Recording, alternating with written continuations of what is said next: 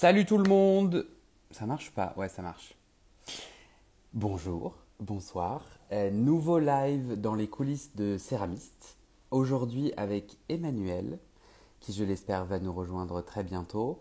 Euh, petit rappel, euh, moi ça va faire trois ans que je fais de la céramique. Je suis allé chercher ma toute première photo, la toute, toute première photo d'une de mes œuvres. Euh, enfin, je mets des guillemets, mais si, c'est bon. En tout cas, c'est une belle assiette en terre mêlée. Faut que je la partage. Ça me fait marrer. Et c'était il y a trois ans, euh, presque exactement. Et, euh, et ben moi, en fait, j'ai vu que sur Instagram, il y a plein de chouettes. Euh, il y a plein de chouettes. Et j'avais envie de leur demander eux comment ça s'était passé, euh, leur chemin, euh, leur parcours, s'ils pouvaient me partager des astuces. Salut Emmanuel. Salut. J'entends, mais je sais pas si on me voit en fait. Ouais, là, euh, on te, non, on te voit plus, mais on t'entend bien. Pendant que tu euh, gères ta technique, je finissais Ah. juste de raconter que euh, c'est euh, des lives où euh, on découvre le parcours de céramiste comme le tien. Euh, moi, j'avais envie de savoir euh, comment euh, on chemine en tant que céramiste, les hauts, les bas, et des peut-être des conseils, des astuces, et un peu les coulisses. Et Emmanuel, tu acceptes de participer à l'exercice ou au jeu. Tout à fait, tout à fait. En fait, ça me fait, euh, ça me fait bizarre parce que moi, j'ai jamais fait ça, mais j'ai trouvé que la proposition, elle était euh, sympathique et, euh, et je me suis dit, bah pourquoi pas, euh, pourquoi pas partager avec tout le monde euh, ce que moi j'ai pu traverser, euh, les difficultés ou ou les grandes joies aussi, euh, parce qu'il y en a pas mal. Trop bien. Donc euh, voilà. Pour poser le contexte, euh, aujourd'hui, ça fait combien d'années que tu fais de la céramique? Alors, euh, je fais de la céramique depuis, je crois, euh, toute petite Ah déjà. ouais? Je pense que je, je suis un peu tombée dedans quand j'étais enfant parce que je jouais beaucoup avec de la terre glaise ou des trucs comme ça. Enfin voilà, j'avais déjà un peu tout le temps les mains dans la terre. Et, euh, et en fait, après, euh, voilà, c'est surtout dans les années 90 en fait que j'ai j'ai vraiment euh, je démarrais la céramique. Tu te rappelles de ta première rencontre, la toute première fois? Alors, tu disais petite, tu avais déjà la main dans la Mm. terre, mais la première fois où tu as rencontré un tour ou que tu as fait un cours de céramique, c'est quoi? C'est La première fois, ouais, je m'en rappelle. bah, d'ab- d'abord, la, la première fois que j'ai vraiment rencontré le Tour et la Terre, ouais, c'était, euh, je pense, que 1992. Et euh, à une école qui s'appelait Olivier de Serres, enfin qui s'appelle toujours Olivier de Serres, et qui avait à l'époque un BTS d'art céramique. Hmm. Et euh, c'était des vieux tours à pied. Et ça a été mes premiers débuts et difficile apprentissage du tour sur le tour à pied. Mais du coup, Et tu, je... tu, donc tu appuies manuellement sur une pédale, Non, non? Alors non, en fait, ce qu'il faut voir, c'est il y a la girelle, un axe, et sous la girelle, on a une grosse roue. Alors là, c'était des roues en bois avec des lestes en fonte, et Hmm. on lance la roue avec le pied en donnant un mouvement euh, comme ça de, de va-et-vient. Donc il faut lancer très très vite pour qu'il y ait un peu d'inertie. Et, dès, et ensuite, on arrête de, on arrête, on pose ses pieds sur les côtés, et là, on commence à centrer, et après, il faut relancer le tour. Donc c'est vraiment pas facile pour démarrer. Marrant. Du coup, euh, si, je- si je- j'essaie de comprendre comment t'es tombée dans la céramique, tu me dis depuis toute petite, en fait, c'est tes parents qui t'ont fait jouer avec de la... Et puis pouf, euh, ça, ça a l'air d'être une vocation, parce que t'as directement Ben, fait des études pour ça, non? En fait, non, ça a été. euh, il a fallu que je, je me remémore un peu comment ça s'est passé. C'est-à-dire que moi, j'ai fait un parcours. Voilà, je suis dans une famille où il y a beaucoup de beaucoup de place à l'art et à l'artisanat. Donc ça, déjà, c'est une grande chance, c'est que moi, j'ai eu des parents qui ont validé, cautionné, que ce soit pour moi ou pour mes sœurs. Et euh, du coup, voilà, moi, je, je- au début, je pensais que j'avais envie de faire de la publicité comme tous les jeunes qui se lancent dans les métiers artistiques. Hmm. Et puis, ça me correspondait pas du tout. Donc, j'ai, démarré euh, en, à l'école Estienne pendant un an. Et là, j'étais très, très déçue de ce que j'y faisais. Et non Tu pas que l'école. euh, moi, j'habitais dans les Yvelines, Mhm. mais du, vers euh, Rambouillet. Alors, je sais pas si Mhm. ça parle à beaucoup de gens. Et, et du coup, euh, il y a des anciens élèves en fait qui sont venus présenter les autres écoles parce que quand on est dans les écoles d'art appliqué parisiennes, euh, on a un moyen de passer d'une école à l'autre. Donc en fait, il y a les quatre on va dire, grandes écoles se donnent des ponts à leurs Mhm. élèves. Et il y a des élèves de, céramique d'Olivier de Serre qui sont venus nous présenter leur pot. Et ça a été euh, comme une révélation que, en fait, mais c'était plus qu'une révélation, c'est que tout un jour, c'était une reconnaissance. C'est que c'était, je me dis, mais en fait, c'est ça. Pour... Qu'est-ce que je fais là? Et du coup, je suis partie. Et je suis partie et je suis arrivée à Olivier de Serre dans, ce BTS de céramique. Euh, au début, en me demandant un peu ce que je faisais là quand même, parce que je, me suis dit, mais je suis partie sur un coup de tête, c'est n'importe quoi. Et en fait, non, c'était pas du tout n'importe quoi. C'était très intuitif, mais c'était très vrai, Ah, en génial. fait. Et Vas-y. donc, voilà, donc, et c'est avec le temps, en fait, je me suis rappelé que oui, bah, quand j'étais petite, je faisais des théières et des tasses en glaise euh, que je Hmm. faisais sécher sur, euh, sur un petit muret. Que voilà, c'était déjà là, quoi. Il y avait déjà un truc parce que je continue à faire des théières et des tasses en glaise, en fait. Ah, c'est trop cool. Donc, c'est euh, c'est vraiment, voilà, je pense que ça a toujours été là, quoi. Tu, euh, aujourd'hui, dans ton quotidien de céramiste, euh, c'est ton métier à temps plein, tu dirais? C'est mon métier à plus que temps plein, quoi. Ah. C'est, euh, Ok. c'est H, H24, 7 jours sur 7. Ah ouais? Ouais, ouais, non, Donc, tu, tu produis des pièces et Mm. tu donnes des cours. C'est tes deux euh, grandes activités. Alors moi, je fais que de la production création en fait. Euh, j'ai donné des cours au début parce que ça m'a permis de payer les charges de l'atelier, de d'avoir un petit revenu euh, mensuel. Parce que c'est vrai que quand on vit que de sa production, c'est quand même pas toujours très simple, surtout au début. Euh, parce que pour, pour revenir sur quelque chose de très concret, après les études, j'ai fait plein de métiers Mm. et je suis revenue à la céramique en 2008 où là Mm. vraiment j'ai démarré, j'ai posé ma société et je me suis dit bon bah maintenant j'arrête de tourner autour du pot comme on dit et j'y vais Hmm. vraiment, j'y vais vraiment et je, je m'installe et je monte mon entreprise. Donc en fait moi en tant que céramiste professionnel, c'est ça n'existe que depuis 2008-2010 voilà Mhm. le moment où j'ai fait la transition. Et euh, du coup j'ai oublié la question. Non, t'inquiète. Au début, tu as fait un peu des cours, mais là, aujourd'hui, Voilà, tu es c'est ça. 100% dans la création. Euh, Pendant cinq ans j'ai fait des cours. Et là maintenant je fais plus que de la création et, et de la vente de mes pièces. Et donc, euh, tu crées, tu vends, tu vends euh, à combien de pourcents euh, en ligne versus en marché ou autre? Ah, Oh, moi je pense que je fais À la grosse louche, hein. Je suis curieux de à la, savoir. à la grosse louche, ouais, ouais. je dirais euh, 85% en marché et salon, Ah, peut-être 10% en boutique mhm. et 5, peut-être 5% euh, en ligne, quoi. D'accord. Ah ouais, donc, donc j'imagine que en plus de créer, tu es souvent sur la route? Tout, ouais, en fait, oui. Euh, j'essaie, alors moi, j'essaie de, d'avoir environ 12 dates par an, ce qui est euh, lourd quand on est tout seul quand même, parce que faut, bah, faut produire, faut y aller, faut revenir, faut recommencer. Donc, c'est, c'est un rythme assez soutenu. Et euh, du coup, ça oblige aussi à sillonner toute la France, parce que moi, autour de chez moi, même si je suis en Île-de-France et qu'il y a des petites choses, ben, il faut quand même aller voir, euh, aller distribuer ailleurs si on veut vraiment avoir euh, une zone d'achalandise qui permette de vivre en fait. C'est Mhm. surtout ça. C'est que moi, si je reste dans mon petit coin ici, moi, je suis, alors je suis dans les Yvelines, c'est la région parisienne, mais il n'y a pas suffisamment de salons pour pouvoir bah, générer un salaire mensuel avec lequel on peut vivre décemment. Donc il faut bouger.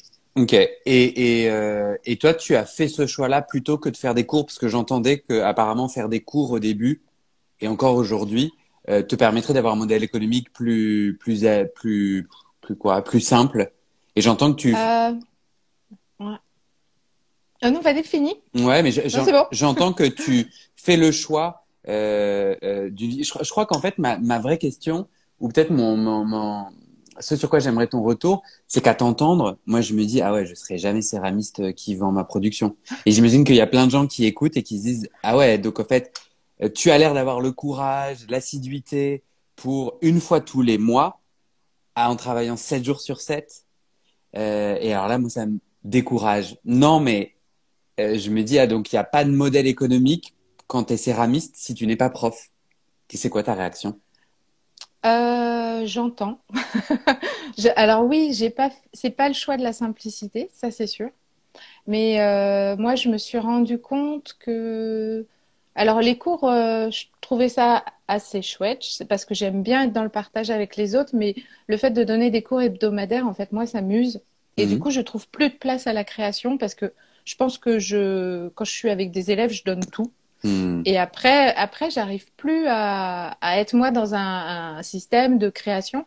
Et pour créer, il faut, euh, enfin, pour moi en tout cas, il faut, faut avoir quand même beaucoup de place dans sa tête, beaucoup de, Hmm. d'espace libre, parce que sinon, on est en, sans arrêt euh, pressé ou vide. Et du coup, euh, il y a, y a, y plus de place à l'imaginaire. Ah, Et me... pour moi, c'est important d'avoir ça. ouais, ça me parle C'est vachement. vraiment. Et euh, c'est vrai que les cours, alors, euh, le... ce qui s'est posé comme difficulté aussi, ça a été une difficulté familiale. C'est-à-dire que je donnais des cours le samedi, un samedi sur deux toute la journée, Hmm. et les autres week-ends, bah, souvent j'étais en exposition. Mhm. Et je donnais des cours le mercredi et le mardi soir. Et, et bah, avec une famille, enfants, mari, maison, euh, il y a un moment, euh, maman, elle est jamais là. Hmm. Et c'est pas conciliable. Donc, euh, pour moi et pour le confort de tout le monde, euh, je me suis dit, bon, je vais passer à autre chose. Ce qui est bien, c'est que ça coïncidait aussi à un moment où euh, j'ai eu la chance d'avoir des boutiques qui sont venues me demander. Hmm. Et du coup, en fait, ce... la transition s'est faite comme ça. Il y a eu une, une année un peu difficile, Mhm. mais après, en fait, les boutiques ont pris la place des cours. Ok. Et moi, ça, me- moi, ça me convient mieux comme système parce que c'est vrai que je j'aimerais faire des ateliers. Souvent, on me demande est-ce que vous voulez pas organiser un atelier sur une semaine? J'aimerais le faire, mais techniquement, là, j'ai pas le temps. Hmm. Je je saurais pas comment faire. Ouais. Et, et puis euh, après, quand je dis que je travaille euh, H24, 7 jours sur 7, euh, bon, c'est peut-être un peu exagéré. Il y a des périodes quand, quand vraiment j'ai beaucoup de salons, euh, par exemple sur la fin de l'année, Mhm. des moments comme ça, euh, effectivement, je suis euh, dans un tunnel, je dirais, entre septembre et la fin décembre. Où là, euh, je- Mais il y a d'autres moments dans l'année où c'est beaucoup plus calme. Par exemple, la période janvier, février, mars, pour moi, c'est une période où il n'y a pas de salon, je suis en production dans l'atelier, mais c'est beaucoup plus cool comme rythme. Mhm. Ouais. Donc c'est pas comprends. c'est pas tout Ouais, le ouais. temps à fond, Tu m'as fait un mais peu par peur. contre, oui, non, mais je- je- j'en ai bien conscience. Par contre, c'est vrai que je pense que tous les céramistes ont toujours, de toute façon, une moitié de leur cerveau qui est dans l'atelier, en train de se demander ce qui s'y passe, ce que je dois faire, qu'est-ce Ouais. qui sèche, qu'est-ce que j'ai pas émaillé, qu'est-ce que j'ai, qu'est-ce que j'ai oublié un truc. ou- Ouais, moi je suis, je suis aussi, je suis céramiste et je suis aussi coach et podcasteur et euh, j'ai l'impression que j'ai des bouts de cerveau un peu partout et je crois que tout ça. professionnel d'ailleurs euh, des, des personnes qui ont la chance d'aimer leur métier gardent un petit morceau de, de cerveau euh, qui tourne. J'ai oublié de dire euh, euh, que les personnes qui nous ont rejoints et qui euh, écoutent euh, déjà sont les bienvenues, mais aussi elles peuvent participer, elles n'hésiteront pas si elles le souhaitent, à mettre des petites questions, soit dans la barre commentaire, soit il y a une petite bulle avec un point d'interrogation.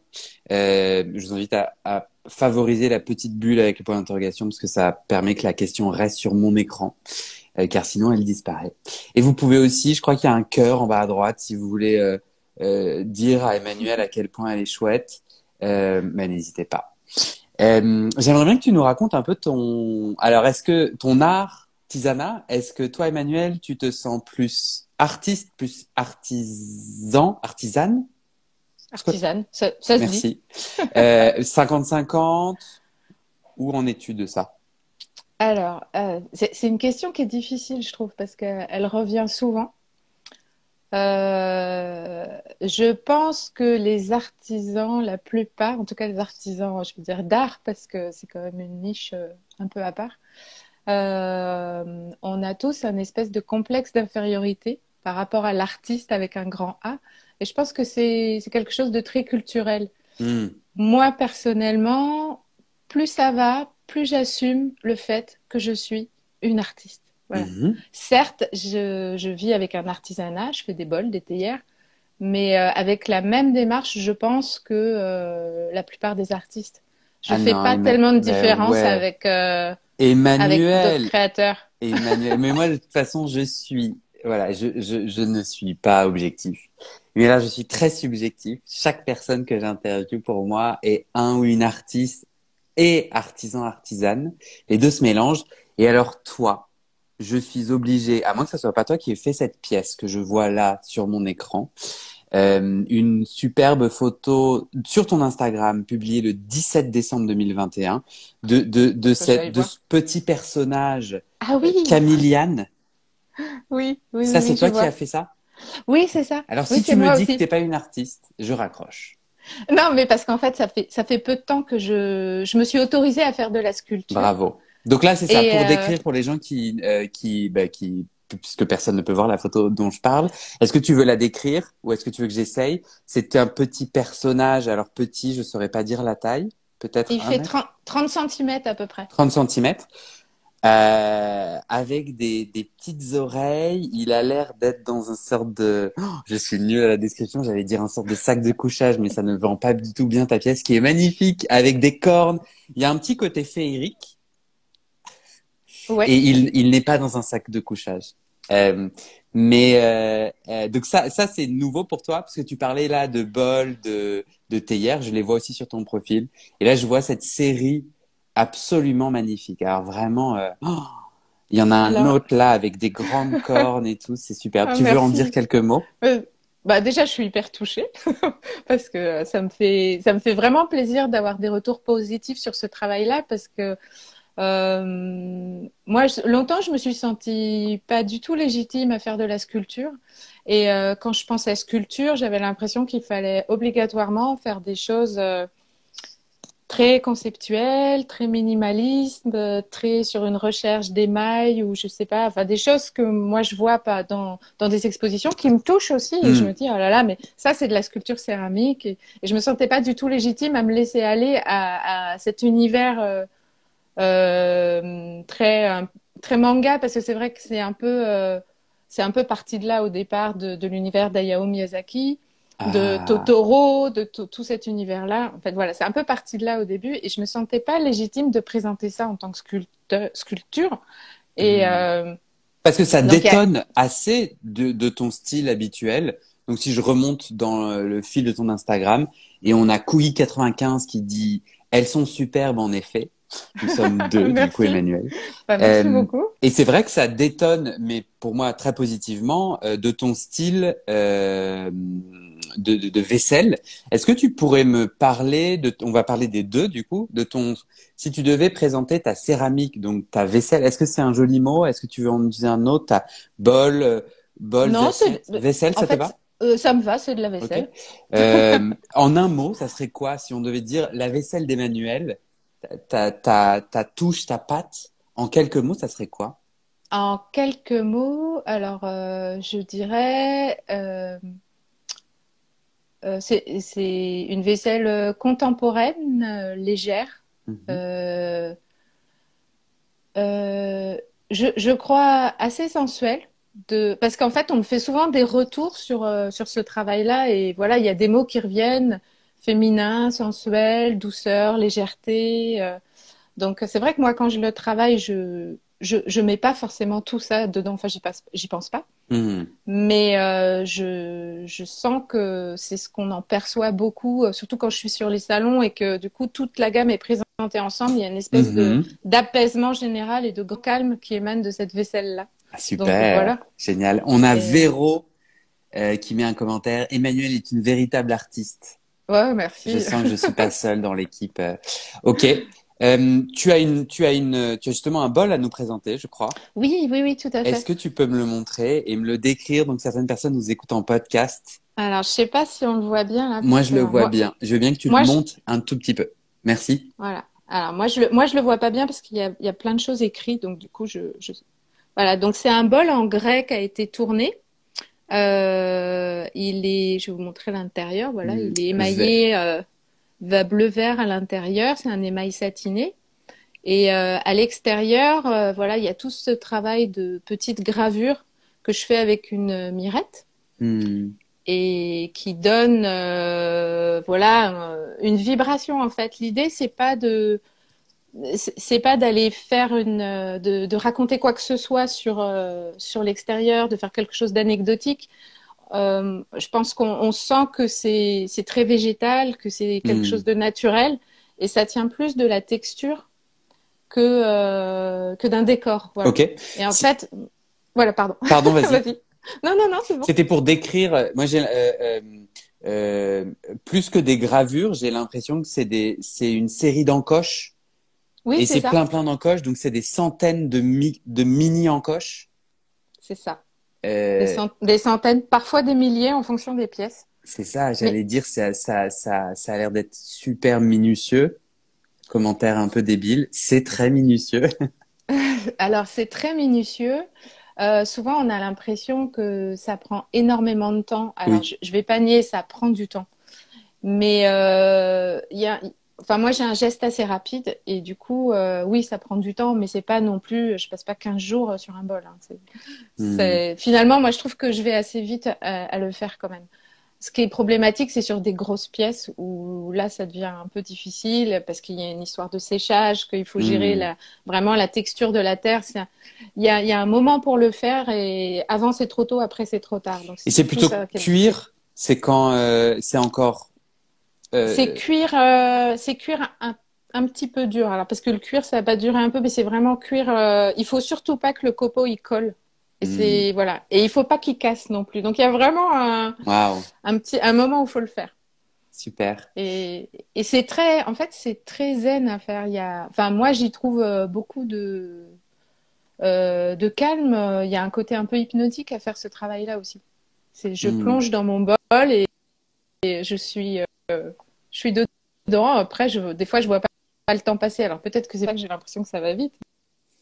Mais, Ah. mais On- bon, voilà. On a Nathalie qui dit J'adore tout, de la vaisselle au kami. K-A-M-I. Donc les Ah oui. kami, je crois comprendre. Alors je suis désolée, moi je, je connais vraiment pas le milieu des mangas. Est-ce que tu peux m'expliquer? Le kami K-A-M-I, c'est le nom que tu as donné à tes personnages ou c'est un nom? C'est Ah, quoi un kami? Alors, alors un kami, euh, je vais essayer de pas dire de bêtises parce que ce- c'est le nom, euh, c'est un nom japonais que qu'on donne à, à des divinités, euh, dit euh, animales souvent. Euh, voilà, les, les Japonais, ils ont entre autres la religion Shinto qui est très animiste et dans laquelle on va retrouver, alors il peut y avoir les yokai, il peut y avoir plein de petits, plein de divinités diverses et variées qui sont pas toujours très belles. Et il y a entre autres les kami. Et euh, les kami, c'est- ils peuvent prendre la forme de d'êtres euh, plus ou moins animal, plus ou moins végétal, qui peuvent être alors soit des réincarnations de, de, de personnes qui seraient mortes dans la région, soit une entité purement naturelle. Et ce sont des personnages qu'on retrouve beaucoup dans les dessins animés justement de Miyazaki, sous forme Voyage de euh, de. Totoro, Voyage de Chihiro, Ça Princesse Mononoke. Ouais. toutes ces divinités là sont, sont euh, alors après je peux pas rentrer dans le détail parce que je ne connais pas tout mais euh, sont euh, voilà des, des kami euh, de la nature. Et Comment euh, comment t'as as eu cette idée-là? Comment t'es arrivé sur ce chemin-là? Alors euh, par hasard j'ai participé à une exposition à Bourron-Marlotte il y a je, je crois qu'il y a quatre quatre ou cinq ans de ça Et euh, le, je crois que l'invité d'honneur, c'était le Japon et on nous avait euh, proposé, enfin, on nous avait invité à, à un peu customiser nos stands. Alors, soit, soit que notre stand inspire le Japon ou alors qu'on fasse des pièces typiquement sur ce thème-là. Hmm. Et alors, j'étais pas du tout inspirée. Mais alors, Mmh. pas du tout. Je, je voyais pas, euh, je voyais pas quoi faire ni sur mon stand. Alors que tout le monde pense que mon travail est d'inspiration asiatique. Euh, je, moi, je voyais pas du tout. Et, et en fait, j'ai acheté, j'ai acheté un livre euh, de voyage sur le Japon pour Mm. euh, voir un peu, me familiariser. Et je suis tombée, il y avait toute une rubrique sur les artistes japonais et il parlait euh, des artistes et des religions. Et c'est là que je découvre la religion Shinto. Et dans la religion Shinto, dans, dans l'exemple que je lisais, il citait justement euh, Miyazaki comme étant, comme utilisant euh, ce- ces personnages-là, euh, les kami, dans, dans ses dessins animés. Et dans ma tête, ça fait tilt. J'ai dit, mais c'est bien sûr.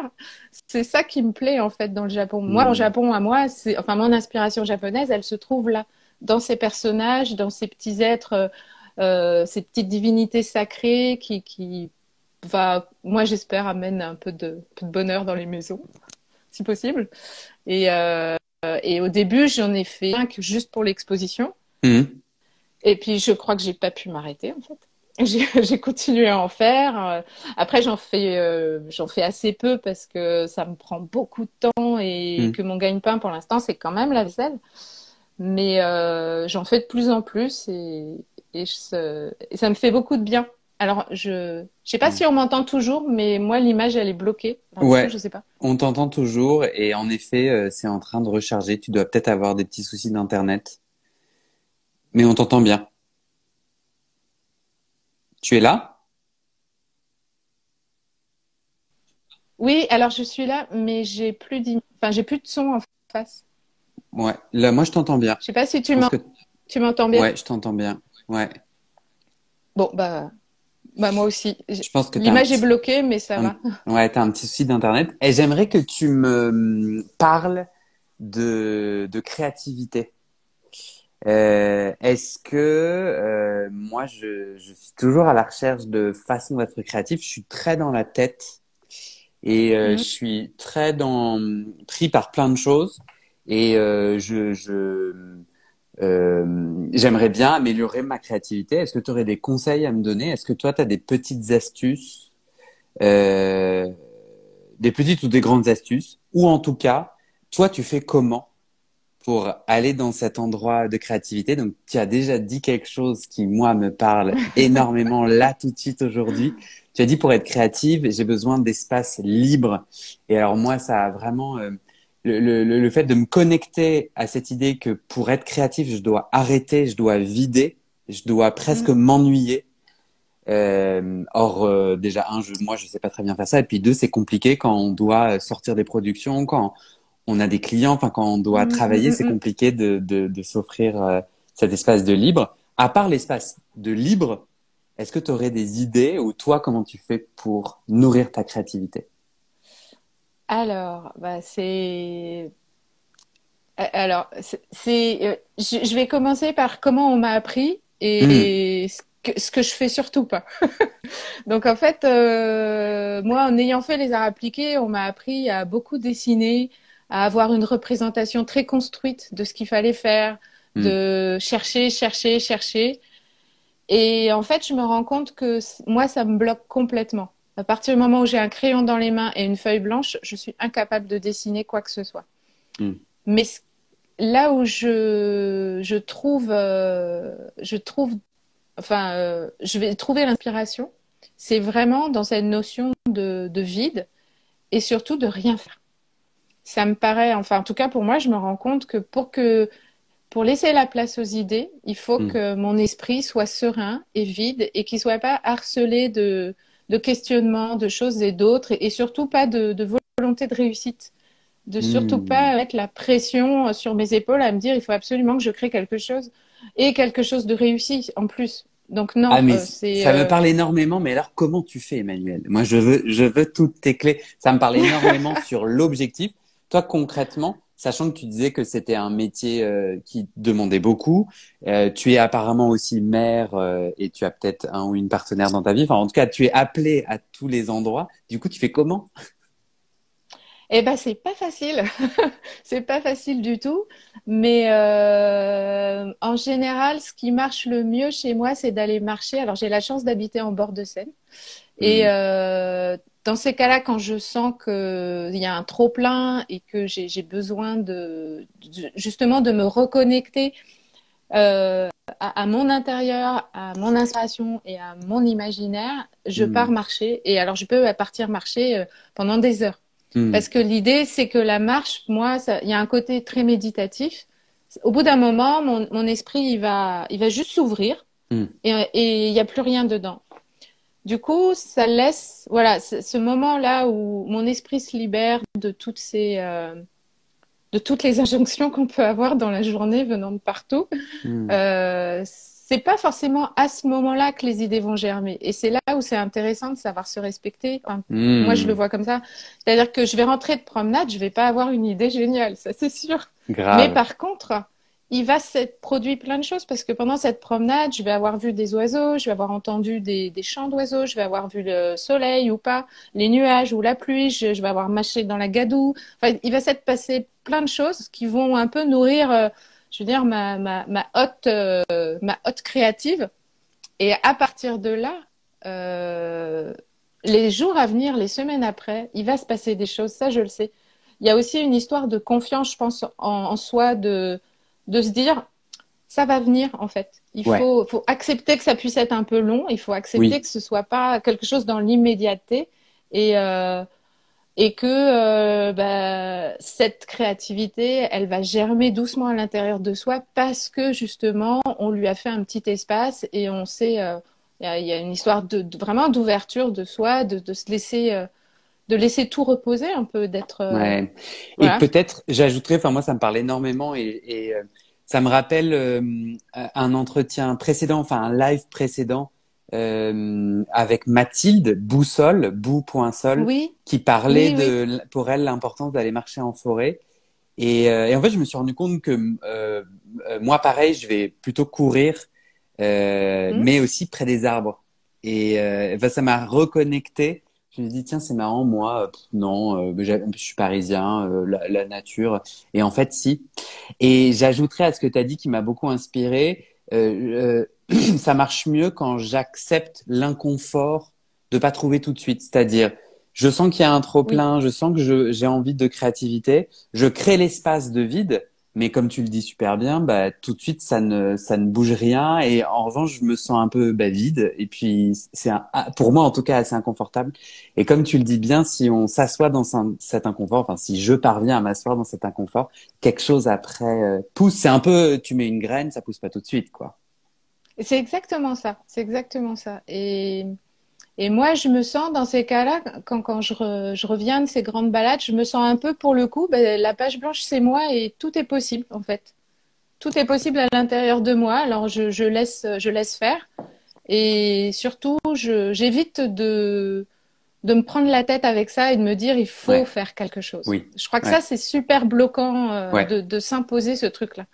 Ouais de peur en fait de prendre du, du retard ou euh, non mais là si je m'y mets pas je vais pas sortir mes pièces et mm. je pourrais pas vendre et tout. Alors qu'en fait de peut-être laisser un ou deux jours euh, je crois moi peut tout changer parce que en se précipitant peut-être qu'on va produire un ou deux jours plus tôt en disant je me force à mais faire une erreur casser et en fait avoir à reprendre tout à zéro. Alors qu'en prenant un peu plus de temps et, et en trouvant un peu plus de créativité et de joie à faire je suis persuadé que les pièces nous correspondent plus, mieux, on est plus en joie de les faire, on en prend plus soin, elles se cassent mm. moins, on a moins de problèmes et on a plus de facilité à communiquer dessus et à les vendre. Pour moi, c'est. Mais ça, je, ça, je suis tout à fait d'accord. Moi, j'ai constaté ça aussi que des fois, vaut mieux ne pas travailler pendant un jour ou deux. Le travail, de toute façon, se fera de la même façon et mieux si, si on n'est pas en état de le faire, en fait. Et moi, je sais qu'il y a des jours où euh, je sens que je vais pouvoir tourner tout ce que je veux. Et puis il y a mm. des jours, non. Il y a des jours, il vaut mieux, je sais pas, aller planter des carottes ou faire autre chose, quoi. Parce que sinon, on va faire, euh, on, va faire, voilà, des pièces qui vont pas être bien, qu'on va essayer de rattraper, et du coup, on perd un temps fou. Alors que, alors qu'avec un petit peu plus de temps, tout se serait passé très très bien. Ça me donne envie, Emmanuel, de relire la fable. Euh, je crois que c'est le lièvre et la tortue euh, mais en gros, la tortue, elle arrive avant, quoi. et bah, en fait, ça, ça m'inspire vachement, moi qui suis souvent dans une hâte et dans une impatience. Euh, je vais aller me relire la fable. Euh, on a Ar euh, Guileb, je ne sais pas comment dire les, les pseudos des gens, mais qui dit Oh là là, j'ai l'impression de m'entendre. Ouais, j'ai l'impression de m'entendre. Je vais la saluer, euh, c'est Déby d'Argilève, je la connais. Euh, et bah, bonjour Déby, je suis contente que tu sois là. Cool. Est-ce que tu... Merci pour ce super conseil artistique. Est-ce que tu, euh, tu te souviens dans ton parcours euh, depuis 2008 où, où, où, tu as vraiment lancé ton entreprise, est-ce que tu te souviens d'un ou de peurs bloquantes ou de blocages clés que, que tu as réussi à naviguer ou que tu es encore en train de naviguer et dont on pourrait parler? Euh, alors oui, il y a, oui, il y a des, des... moi j'ai des peurs, euh, j'ai des peurs paniques. Hmm. alors très très basiques et très matérielles, euh, bah, de de pas réussir à gagner correctement ma vie. Ça c'est hmm. alors que ça fait quand même euh, quelques années que je suis installée. Aujourd'hui, je, je vis de ma céramique. Euh, alors, ça reste, fragile. Et ça, c'est vrai que le, mode de, vente que j'ai choisi, le mode, euh, le fait de faire les salons, les marchés, ça reste aléatoire. Euh, du coup, j'ai toujours un petit stress à me dire comme, comme ça passe par un système de, on postule, on envoie une candidature, on est pris, pas forcément. Il Hmm. euh, y, a, y a le fait d'être sélectionné, il y a le fait que le marché se déroule bien, il y a le fait qu'on espère qu'il n'y aura pas de virus. Enfin, il y a quand Hmm. même tout ça qui fait que c'est- c'est.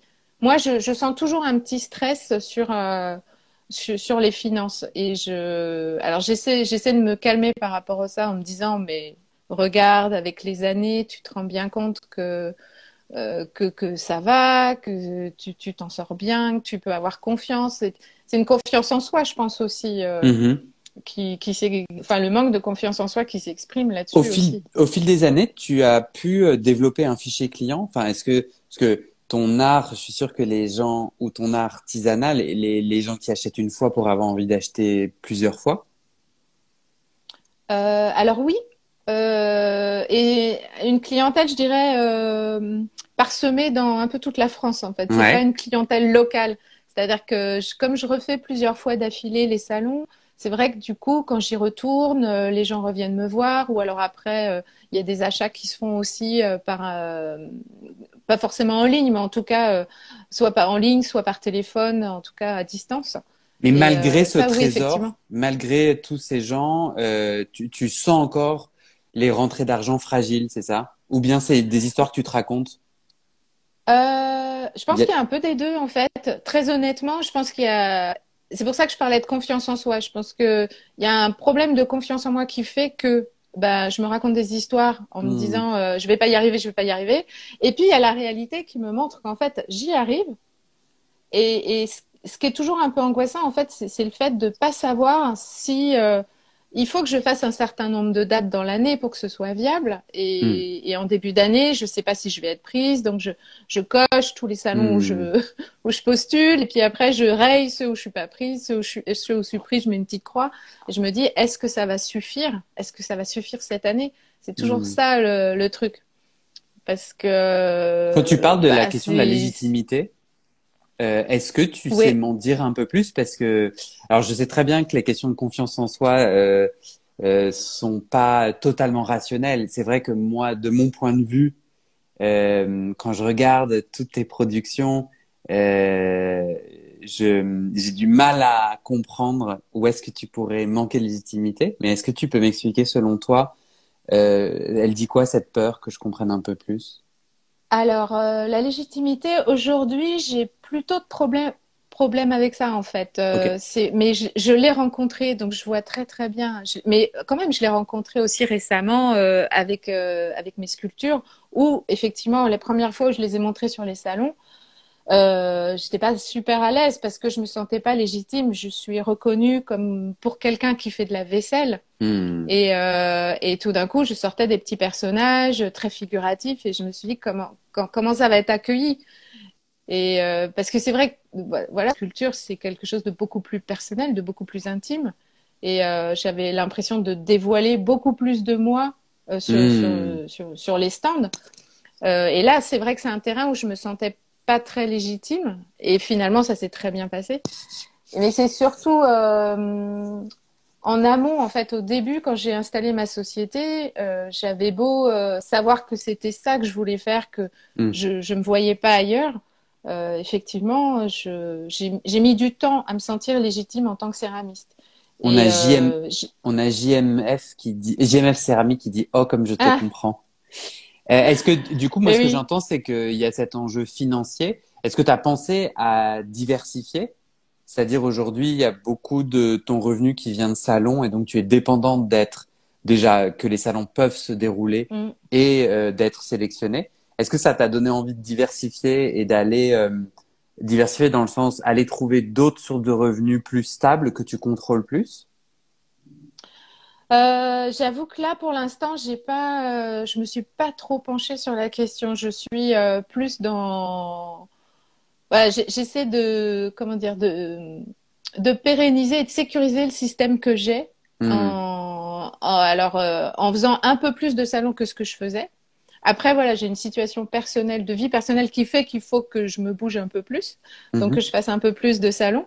Et, et en fait, je- là, je le vois un peu. euh, je le vois aussi un peu comme un challenge. Et, et là où les choses ont bougé à l'intérieur de moi, c'est pas en, forcément en allant changer tout, mais je me suis dit, il faut que j'apprenne à sortir de, euh, euh, je vais appeler ça ma zone de confort, mhm. c'est-à-dire les salons que je connais. Donc, jusqu'à présent, moi, je travaillais surtout sur une partie nord de la France. Et là, je me suis dit, bon, ben, peut-être que c'est intéressant maintenant d'aller plus loin, donc de descendre sur, sur des marchés, sur des gros marchés type Andus qui sont dans le sud, où moi, je suis encore jamais allée parce que je me dis, c'est trop loin, je vais jamais y arriver. Et là, je me dis, mais si, en fait, je vais y mmh. arriver, il n'y a pas de problème. Donc, c'est là où, où j'ai, je me suis dit, ben, je vais, je vais sortir de ce que j'ai l'habitude de faire et, et aller voir d'autres salons ailleurs, du coup, mmh. rencontrer d'autres céramistes, d'autres clients et ouvrir un peu aussi cette, euh, cette, cette zone où moi j'ai l'habitude d'être et que je connais assez bien. Et puis même, euh, même faire ce live Instagram, pour moi, c'est c'est sortir aussi de, de mon espace habituel.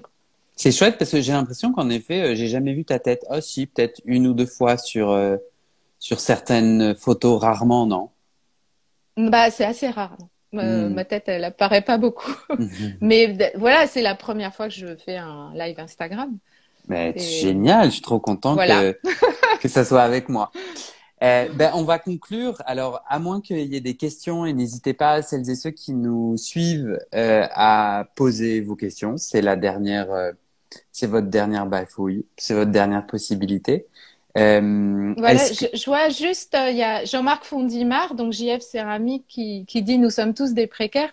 C'est vrai que moi, je vois sur, sur les salons, euh, tous les céramistes que je connais, parce qu'à force de tourner depuis 10 ans, j'en connais beaucoup, on est tous un peu comme ça dans une situation fragile. fragile. Et il y a un moment, il faut, voilà, on a choisi ce métier, il faut accepter cette fragilité, mais c'est vrai que c'est même des fois un peu inconfortable. Et voilà, c'est voilà, je, je suis d'accord avec Jean-Marc. eh bien moi pas.